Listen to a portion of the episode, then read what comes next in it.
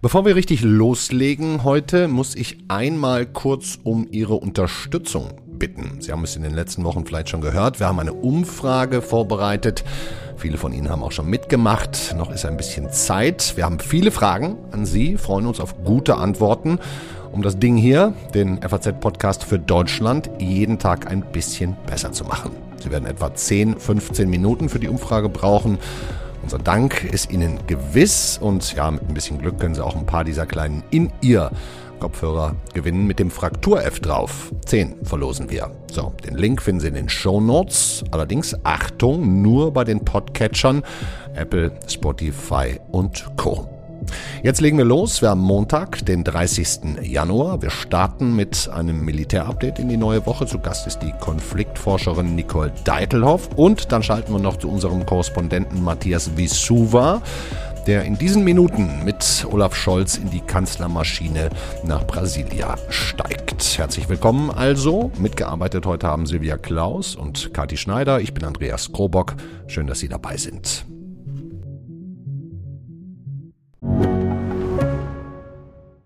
Mein Name ist Dr. Tilman Rümenapf, niedergelassener Kinder- und Jugendarzt hier im Ennepe-Ruhr-Kreis. Die Einführung der Telematik sehe ich durchaus als Chance, aber aktuell fällt das System oft aus und es gibt viel zu wenig technischen Support. Dafür geht eine Menge Zeit drauf, in der ich die Kinder nicht genügend betreuen kann. Das muss sich ändern. Die besondere Nähe der niedergelassenen Haus- und Fachärzte ist in Gefahr. Was die Gesundheitspolitik jetzt dringend ändern muss, erfahren Sie auf rettetdiepraxen.de.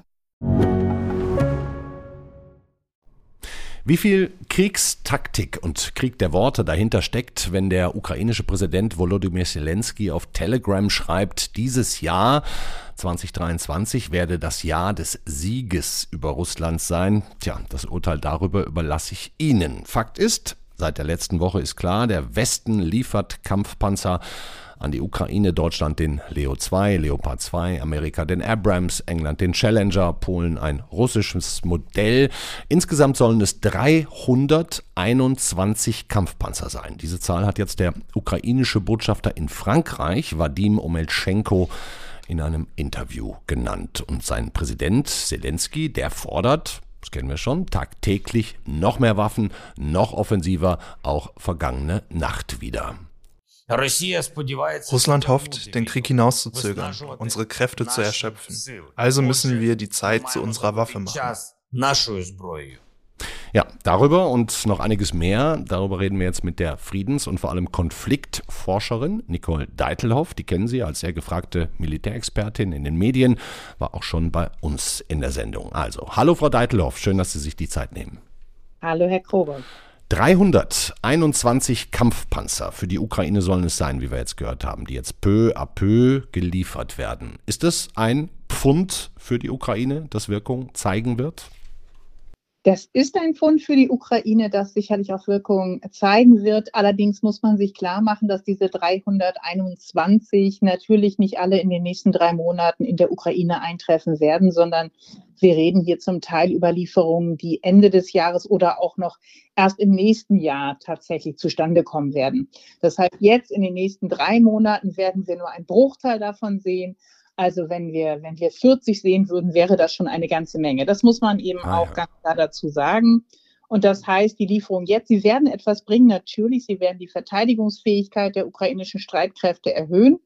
Sie werden helfen, äh, die Front auf alle Fälle zu halten. Sie werden vielleicht auch dazu dienen, punktuelle Vorstöße zu machen.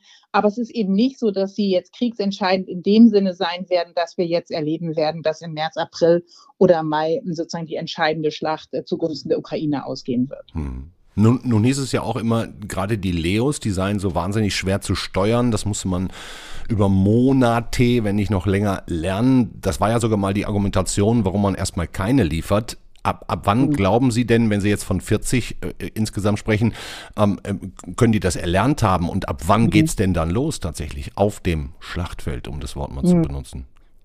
Also ich bin ja tatsächlich keine Panzerexperte, das ist mir auch ganz wichtig zu betonen. Aber nach allem, was ich höre, geht man momentan eher davon aus, dass eine ähm, Einführung in den Leopard sechs bis acht Wochen dauert. Das hängt natürlich auch davon ab, mit welchen Waffensystemen dann die jeweiligen Besatzungen vorher schon vertraut waren und wie ähm, sie auch schon daran gewöhnt sind, sich an neue Waffensysteme zu gewöhnen. Und da dürfen wir, glaube ich, bei den Ukrainern davon ausgehen, dass beides schon hinreichend vorhanden ist. Also sie sind daran gewöhnt, sich ständig auf neue Waffensysteme auch äh, einstellen zu müssen. Sie, ähm, und sie haben auch schon Erfahrung mit westlichen Waffensystemen gesammelt. Von daher würde ich auch sagen, es ist jetzt keine Raketenwissenschaft, mhm. sondern das ist natürlich machbar. Mhm. Kampfpanzer gut und schön, haben Sie auch mal gesagt, aber die brauchen auch Munition. Wie groß genau. sehen, sehen Sie das Problem auf dieser Nachschubseite der Munition? Also ich glaube, das ist die tatsächliche Achillesferse, über die wir noch viel zu wenig sprechen. Ähm, alle westlichen Länder haben momentan Knappheiten, was äh, Munition angeht. Das, äh, da ist äh, Deutschland überhaupt nicht allein, sondern das geht ganz vielen unserer Partnerländer ebenso. Und hier muss eben enorm ähm, investiert werden, damit die Rüstungsindustrie auch nachliefern kann, nachproduzieren kann. Und das dauert natürlich auch. Also wir wünschen uns immer, dass man eine Entscheidung trifft und am nächsten Tag haben wir dann das Ergebnis. Aber so ist es ja nicht, sondern das alles hat immer Vorlaufzeiten. Hm. Haben Sie eine Liste irgendwie schon mal angefertigt, wo drauf steht, wann die Munition zur Neige geht? Nein, die habe ich nicht angefertigt. Aber ich hoffe doch sehr, dass das im Verteidigungsministerium nicht nur in Deutschland, sondern auch in den benachbarten Staaten tatsächlich vorliegt. Genau das. Hm. Wenn wir vielleicht noch mal ganz kurz jetzt auch auf das aktuelle Kriegsgeschehen schauen. Ja, weiterhin schwere Gefechte da im Raum Donetsk, in, in Bachmut, da haben es ja die Ukrainer auch mit dieser russischen Kampfgruppe Wagner äh, mhm. zu tun. Würden denn da jetzt tatsächlich, wären sie schon da, diese Kampfpanzer auch helfen? Sie würden auf alle Fälle helfen. Ich meine, das, das äh, Zentrale wäre auch schon, dass man wieder gerät zwischen die ukrainischen Streitkräfte und die russischen Angreifer bringt. Also tatsächlich einen Schutz, ähm, den es ja einfach viel zu wenig gibt. Und was wir momentan gerade dort in der Region erleben, ist eben auch, äh, dass hier äh, mit Quantität äh, gearbeitet wird. Also die russische Seite bringt einfach äh, immer mehr Nachschub an Soldaten ja. äh, in diese Zone und ähm, ohne Rücksicht auf Verluste. Also ich meine, der Ausdruck Kanonenfutter ist eigentlich genau äh, der richtige dafür. Mhm. Aber das ermüdet natürlich nach und nach in der Tat die ukrainischen Streitkräfte, die dieser schieren Masse wenig entgegenzusetzen haben. Und da sind die Kampfpanzer tatsächlich ein Mittel, um ein bisschen Entlastung in diesen Frontabschnitt zu bringen. Hm. Also wir, wir erleben ja viele Luftangriffe oder Flugangriffe mhm. der, der Russen, viele Drohnenangriffe, viele Gefechte schon seit Monaten in den umkämpften Gebieten und man hat das Gefühl, aus der Entfernung, ja, um mehr als zwei, drei Kilometer Kampflinienverschiebung geht's gerade gar nicht. Sehen Sie denn da mhm. irgendeine besondere Entwicklung gerade, die erwähnenswert wäre? Genau, also das ist momentan eigentlich äh, die Lage, in der wir uns befinden. Ein Abnutzungskrieg. Wir sehen, dass die Verluste auf beiden Seiten sind in den letzten Wochen enorm hochgegangen, während sich die Frontlinien eigentlich nicht mehr massiv verschoben haben. Also die Dynamik ist im weitesten Sinne raus. Mhm. Gleichzeitig wissen wir natürlich, dass beide Seiten an ihren eigenen Offensiveplänen für das frühe arbeiten und in gewisser Weise natürlich auch sich so ein Wettbewerb zwischen beiden Seiten hier entfaltet, wer schneller in der Lage ist, seine Offensive zu starten und damit in den strategischen Vorteil zu kommen. Aber momentan ist es genau, wie Sie sagen, vor allen Dingen ein Abnutzungskrieg, in dem keine große Dynamik da ist. Mhm.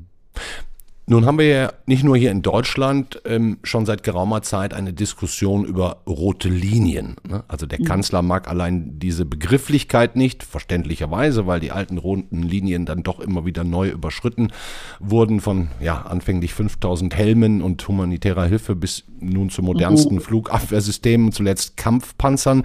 Diese Debatte, was kommt als nächstes, die haben wir ja auch im Donnerstag schon im, im Podcast für Deutschland mit Claudia Major geführt, wurde jetzt auch am Wochenende in allen Medien geführt. Was glauben Sie denn, Frau Deiteloff, was kommt als nächstes? Ja, Gott sei Dank muss ich das ähm, nicht wissen.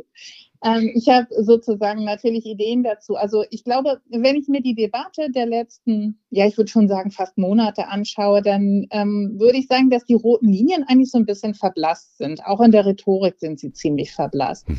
Sondern ähm, man man hangelt sich, man fährt auf Sicht, man hangelt sich so durch, aber man versucht eigentlich keine klaren roten Linien mehr zu ziehen, mal abgesehen vom direkten Kriegseintritt äh, von NATO-Mitgliedsländern. Mhm. Das ist vielleicht noch die einzige rote Linie, die wir sehen. Und das ist auch vernünftig. Das wären Bodentruppen dann, ne? Um genau, mal, das ja. wären tatsächlich Bodentruppen aus NATO-Ländern in der Ukraine. Das ist, würde ich sagen, auch äh, ohne großen Konflikt zwischen den NATO-Mitgliedsländern eine ganz klare rote Linie. Davon abgesehen, und man hat das in der Kampfpanzerdebatte auch ganz gut gesehen, werden eigentlich gar keine roten Linien mehr gezogen, sondern man versucht eigentlich strategisch vorauszuschauen und äh, zu sehen, wo man eigentlich jetzt steht, was man liefern müsste, um zu unterstützen ohne gleichzeitig eben ähm, sozusagen große Sicherheitsrisiken heraufzubeschwören. Das ist so ein bisschen ein Durchlavieren, das wird ja auch immer wieder bemängelt, aber es ist natürlich auch eines, das so ein bisschen versucht, ähm, die unterschiedlichen Risiken miteinander in Einklang zu bringen. Mhm. Je nachdem, wie jetzt das Frühjahr verläuft, und da reden wir eben nicht jetzt über, sage ich mal, die nächsten zwei oder drei Wochen, sondern eher über die nächsten zwei oder drei Monate, kann es durchaus sein, dass wir auch noch mal über eine andere Waffenkategorie sprechen kann es durchaus sein, dass auch nochmal äh, die Kampfflugzeugdebatte an Fahrt gewinnt und äh, vielleicht da auch nochmal sozusagen Vorstoß kommt. Mhm. Das alles kann ich mir vorstellen. Ich glaube, zum jetzigen Zeitpunkt geht es nicht darum, sondern zum jetzigen Zeitpunkt geht es darum, wie kann man die Ausbildung so schnell auf die Beine bekommen und vor allen Dingen dann auch absolvieren lassen und wie kann man die Maschinen, also sozusagen die Kampfpanzer schnell genug in die Ukraine bekommen, damit sie eben auch tatsächlich einen Einfluss auf das Kriegsgeschehen vor Ort haben können. Hm, und auch genug Munition im besten Fall.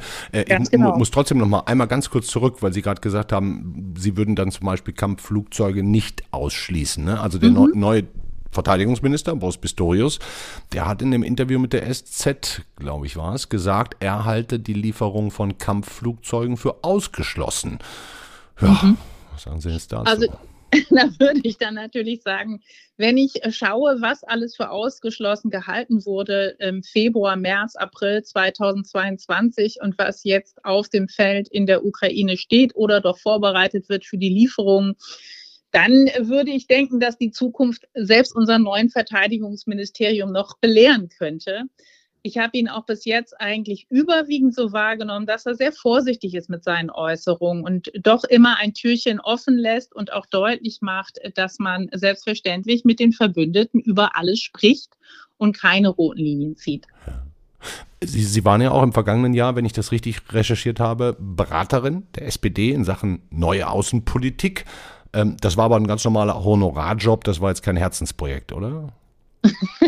Also ich glaube, ich war zweimal angefragt von Seiten der SPD, einmal eine ähm, neue Rede von ähm, Herrn Klingbeil zur Außensicherheitspolitik zu kommentieren und einmal von dem erweiterten Fraktionsvorstand haben mich äh, gebeten, vor äh, eigentlich in diesem Jahr auch einmal zu kommentieren. Also von daher ja, das waren, das waren reine normale Anfragen als Expertin, ja. bei einem solchen Fraktionsvorstand mal dabei zu sein und eben ein Papier zu kommentieren und eine eigene Einschätzung abzugeben. Und ohne dass Sie da jetzt interner preisgeben, haben Sie denn das Gefühl, wenn Sie heute auf die SPD schauen, auf die internen Debatten um deutsche Kriegsbeteiligung, um eine deutsche Rolle, ähm, dass da sich eine ganze Menge verändert hat?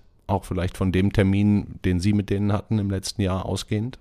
Ja, also das würde ich schon sagen. Man sieht, dass diese Partei sich unglaublich bewegt hat, dass da auch vieles an äh, Aufarbeitung natürlich auch immer noch läuft, auch Selbstvergewisserung, was sind eigentlich die Grundlagen der eigenen Außen- und Sicherheitspolitik, aber man eben auch mittlerweile bereit ist, in großen Teilen zumindest bereit ist, sich zu Waffenlieferungen überzeugen zu lassen, dahinter zu stehen und eben auch bereit ist, ganz anders über das Verhältnis zu Russland nachzudenken, als man das vielleicht früher war. Also ich würde schon sagen, die Sozialdemokratie hat sich da enorm bewegt. Hm enorm bewegt. Ähm, Sie sagen dennoch immer mit gewisser Vorsicht, was, was Sätze angeht. Beispiel Pistorius, Olaf Scholz, auch ein Meister der Vorsicht in seinen Worten oftmals. Wie, wie nehmen Sie mhm. denn die Debatte um den Satz der Außenministerin wahr? Deutschland sei Kriegspartei. Können wir vielleicht einmal noch mal ganz kurz von Annalena Baerbock zusammen anhören? We are fighting a war against Russia and not against each other. Das war der Satz, um den es ne, mhm. viel ging in den vergangenen Tagen. Zur vollständigen Wahrheit gehört inzwischen auch, dass das Auswärtige Amt mitgeteilt hat, nein, Deutschland sei keine Kriegspartei. Baerbocks Aussage also im Grunde wieder einkassiert. Überflüssiger mhm. Versprecher oder doch mit System? Nein, das war, glaube ich, wirklich ein überflüssiger Versprecher. Und es zeigt natürlich nur ähm, die Übersensibilisierung auch eines öffentlichen Diskurses, in dem wir wirklich äh, jedes Hixen und äh, jedes Füllwort mittlerweile auf die Goldwaage äh, legen und dann auch bereit sind, sozusagen den jeweiligen Sprecher oder die Sprecherin äh, sehr tief stürzen zu lassen. Also ich habe mich wirklich, es hat mich sehr irritiert, wie wir über diesen Satz von Annalena Baerbock gesprochen haben. Den konnte man ja nicht wirklich als eine Kriegserklärung Regierung verstehen. Von daher würde ich sagen, natürlich, hier ging es vor allen Dingen darum, die Einigkeit zwischen den westlichen Verbündeten zu beschwören und nicht darum, den Krieg gegenüber Russland zu erklären. Hm. Es wird ja viel geschrieben und das als letzte Frage, Frau Deitelhoff, und mhm. auch spekuliert über die Kämpfe in der Ampel, über internes Gerangel. Zwischen Scholz und Baerbock gibt es ja da auch durchaus Differenzen. Wir schalten auch gleich nochmal nach Südamerika zu unserem Korrespondenten, der mit in dem Flieger sitzt, mit Scholz, der Adenauer Maschine. Ähm, wie würden Sie die Arbeit der Regierungskoalition beurteilen in Sachen Unterstützung der Ukraine? Also ich finde, vom Ergebnis her gedacht, ist das ganz außerordentlich, was Deutschland leistet, was diese Regierung auch leistet, was sie auf die Beine gestellt hat. Mhm. Auch wenn man sich nochmal äh, die Wahlprogramme vielleicht vor Augen äh, führt, die wir vor dieser Koalition gesehen haben, die die einzelnen Koalitionspartner hier mitgenommen haben und das, was sie jetzt tatsächlich tun. Also Deutschland ist einer der größten Unterstützer der Ukraine. Das ist alles wunderbar die Art und Weise, wie diese Ergebnisse zustande kommen, ich würde, glaube ich, sagen, dass da noch Luft nach oben ist. Das ist alles andere als elegant oder auch nur ähm, im Konsens, sondern hier sieht man natürlich, dass die einzelnen Koalitionspartner schon auch aneinander rasseln, dass die Meinungsverschiedenheiten da sind und dass es kein gutes internes Management gibt, das verhindern könnte, dass das stark nach außen dringt. Mhm. Ich meine, das haben wir jetzt bei den Kampfpanzern sicherlich ganz eklatant erlebt, wo man gewünscht hätte, dass das hinter den Kulissen doch bitte beigelegt werden kann und dass man hinter den Kulissen doch so kommuniziert, dass eben auch alle Partner wissen, worum es geht und was der Plan ist. Da müsste sicherlich noch einiges passieren. Und da kann man nur hoffen, dass aus dieser Misere der letzten Wochen und aus diesem Bild, das man da abgegeben hat, jetzt gelernt wird und die Kommunikation wirklich ein bisschen besser wird. Dankeschön, Nicole Deitelhoff. Danke Ihnen, Herr Krupper. Nicole Deitelhoff wünscht sich, dass ja die de facto nicht geringen Hilfen, die Deutschland bisher geliefert hat, nicht durch Unstimmigkeiten und unglückliche Kommunikation in ein falsches Licht geraten. Ich könnte mir vorstellen, dass das dem Kanzler selber auch ganz recht wäre. Der ist ja gerade auf Südamerika-Tournee, Argentinien, Chile und als nächstes und am wichtigsten Brasilien. Die Kanzlermaschine mit dem Namen Konrad Adenauer, die hebt gleich Nachmittag unserer Zeit nach Brasilia ab von Chile aus und an Bord. Da ist nicht nur der Bundeskanzler Olaf Scholz und diverse Wirtschaftsvertreter, sondern eben auch unser FAZ-Korrespondent Matthias Wisuwa. Und den erwischen wir jetzt kurz vor Abflug. Hallo Matthias. Hallo Andreas. Matthias, ich fürchte fast, wir kommen zu Beginn gar nicht drum rum, dir diese Bagatellfrage zu stellen. Wie ist das denn in der Kanzlermaschine mitzureisen? Ähm, das löst dann zumindest von vielen Problemen, die man sonst so hat, wenn man persönlich reist. Also man muss ja quasi immer nur im Strom mitlaufen, um dann in das äh, Flugzeug zu kommen und aus dem Flugzeug raus und zu den jeweiligen Orten. Äh, zwar ist dieses im Strom mitlaufen, in der Kolonne mitfahren, hat auch so seine eigenen Herausforderungen. Aber ähm, zumindest kann man sich deutlich mehr auf die Arbeit konzentrieren dadurch. Hm. Wahrscheinlich minutiöse Zeitpläne, die da in so einer Kolonne dann einzuhalten sind. Ne? Zweifellos. Und natürlich ist die Rücksicht dann im, Zweifel, mit, im Zweifelsfall, was die Presse angeht, auch nicht allzu breit ausgelegt, weil es natürlich deutlich wichtige Menschen gibt in der Kolonne als wir als Journalisten. Ja. Und im Flieger, wie ist das dann da? Kommt dann Scholz auch mal vorbei und man wechselt ein paar Worte? Das ist ja das, worauf man, glaube ich, vor allem bei solchen Reisen hofft und setzt. Dann setzt man sich hin und hofft dann auf, das, äh, auf die Möglichkeit zu einem Gespräch, natürlich auch ein Hintergrundgespräch mit dem, mit dem Kanzler, um genau ein bisschen Temperatur zu fühlen. Wir hatten gerade mit Nicole Deitelhoff auch wieder die Diskussion um rote Linien. Was kommt als nächstes? Welche Offensivwaffe? Flugzeuge? Fragezeichen. Ist der Kanzler, ich kann mir vorstellen, er wird dauernd darauf angesprochen, ist er davon schon sichtbar, spürbar genervt? Nun gab es ja gestern offiziell, also gestern Abend unserer Zeit und in der Nacht deutscher Zeit, eine Pressekonferenz mit dem chilenischen Präsidenten, äh, bei der er gefragt wurde nach den Äußerungen von Frau Saskia Esken, mhm. die offenbar nicht völlig ausgeschlossen hat, ähm, dass man auch äh, Kampfflugzeuge liefert. Es gibt keinen größeren Unterstützer als Deutschland, was die Ukraine betrifft. Bei so wichtigen Sachen wie Waffen muss es um Sachfragen gehen, um rationale Abwägung. Es ist dazu jetzt wirklich alles gesagt auch von mir. Und da merkte man ihm dann doch recht deutlich an, dass ihn diese Diskussion nervt und dass er die, glaube ich, jetzt an diesem Punkt auch einfach nicht für die richtige Diskussion oder eine nötige Diskussion hält. Er sagte, alles wurde dazu bereits gesagt und auch von mir. Und das war schon recht deutlich. Da ist der Deckel drauf erstmal. Wel wel welche Rolle spielt denn der Ukraine-Krieg überhaupt bei dieser Südamerika-Reise? Nun ist, äh, ist, und das wird auch von den jeweiligen Präsidenten hier immer erwähnt, natürlich äh, der, der Krieg an sich weit weg, aber die Folgen spürt man durchaus auch hier. Und das ist auch ähm, natürlich die Botschaft, die der Kanzler mitbringt. Das ist äh, quasi nicht, dass es eben nicht nur ein europäischer Krieg ist, sondern dass man die Auswirkungen über Preise, über Nahrungsmittelknappheiten und, und Preissteigerungen natürlich auch überall spürt, auch hier unten. Und dass es eben auch vor allem einfach ein Bruch des Völkerrechts ist, der halt natürlich dann auch alle was angeht, mhm. weil man ja eben dieses als quasi Grundlage des friedlichen Zusammenlebens äh, installiert hat. Ähm, und ähm, ja, so wird das immer wieder angesprochen von ihm selbst auch. Es geht eben auch darum, so ein bisschen immer wieder die deutsche Sichtweise hier auch zu verbreiten und zu erklären. Und wie gesagt, immer wieder, das, das ist nicht nur ein Krieg Europas, das geht uns alle was an und wir stehen zusammen. Mhm. Immerhin in der UN, was die großen Verurteilungen angeht, auch im März, da waren äh, die drei Länder, die er jetzt besucht, Argentinien, Chile und Brasilien dabei.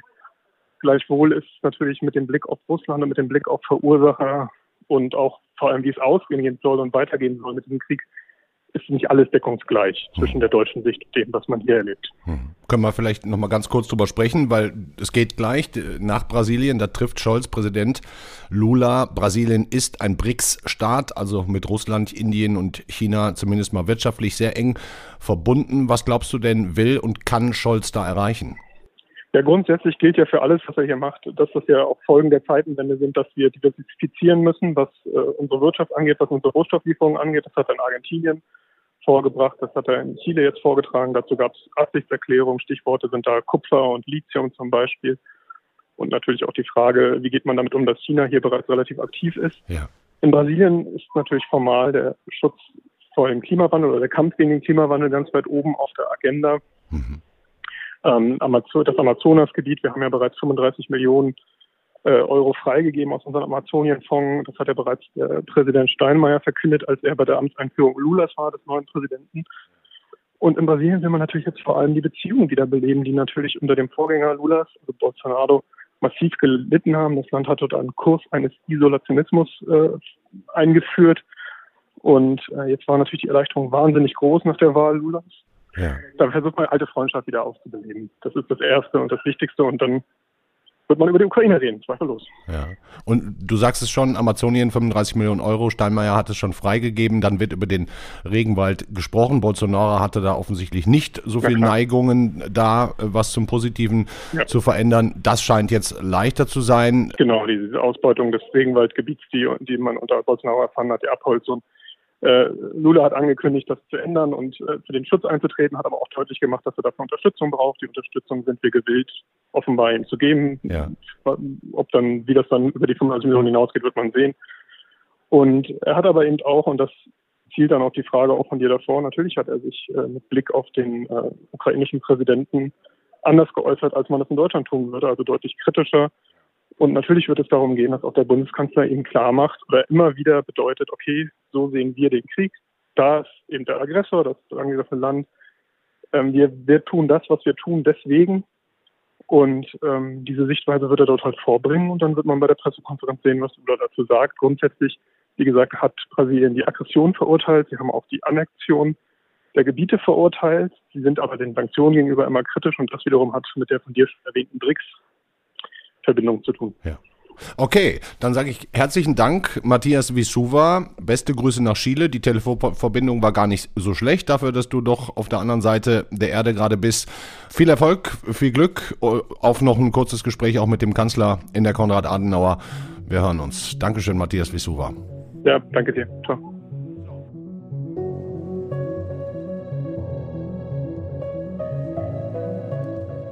So, das war's für heute. Fast ein paar Texte zum Weiterlesen und Vertiefen packe ich in die Shownotes. Auch den Link zur Umfrage. Machen Sie da gerne mit. Wird uns freuen. Und hören Sie doch auch mal rein in das jüngste und neueste Mitglied der FAZ Podcast Familie. Heute ist unser Beruf und Chance Podcast gestartet. Da geht es um Sie ihre Karriere, ihr Leben, um ihre Work-Life-Balance. Ab sofort, jeden Montag, ab frühmorgens verfügbar. In Folge 1 geht es um Selbstdisziplin. Zu Wort kommt zum Beispiel der frühere Fußballprofi und Nationaltorwart René Adler, der sich wirklich sehr viele Gedanken zu diesem Thema macht und auch offen über Fehler spricht. Bei mir war es eher so, dass ich ein Beispiel dafür war, dass man Dinge nicht übertreiben sollte. Das war so, dass ich mir, wenn ich mir Dinge in den Kopf gesetzt hatte, sprich, heute mache ich noch eine Extraschicht vor dem Training oder nach dem Training.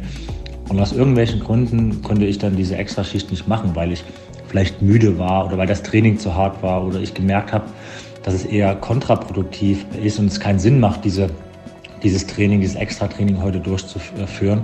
Da hatte ich dann eher gar ein schlechtes Gewissen. Die richtige Balance finden, sich selbst gerecht werden. Ich habe wirklich gern zugehört, kann Ihnen auch die Challenge der Sendung schon mal leicht spoilern.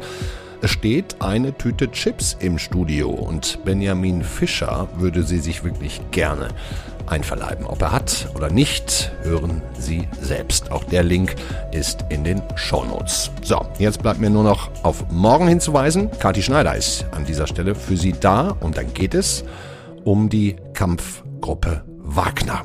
Wird spannend. Schönen Abend Ihnen. Ciao.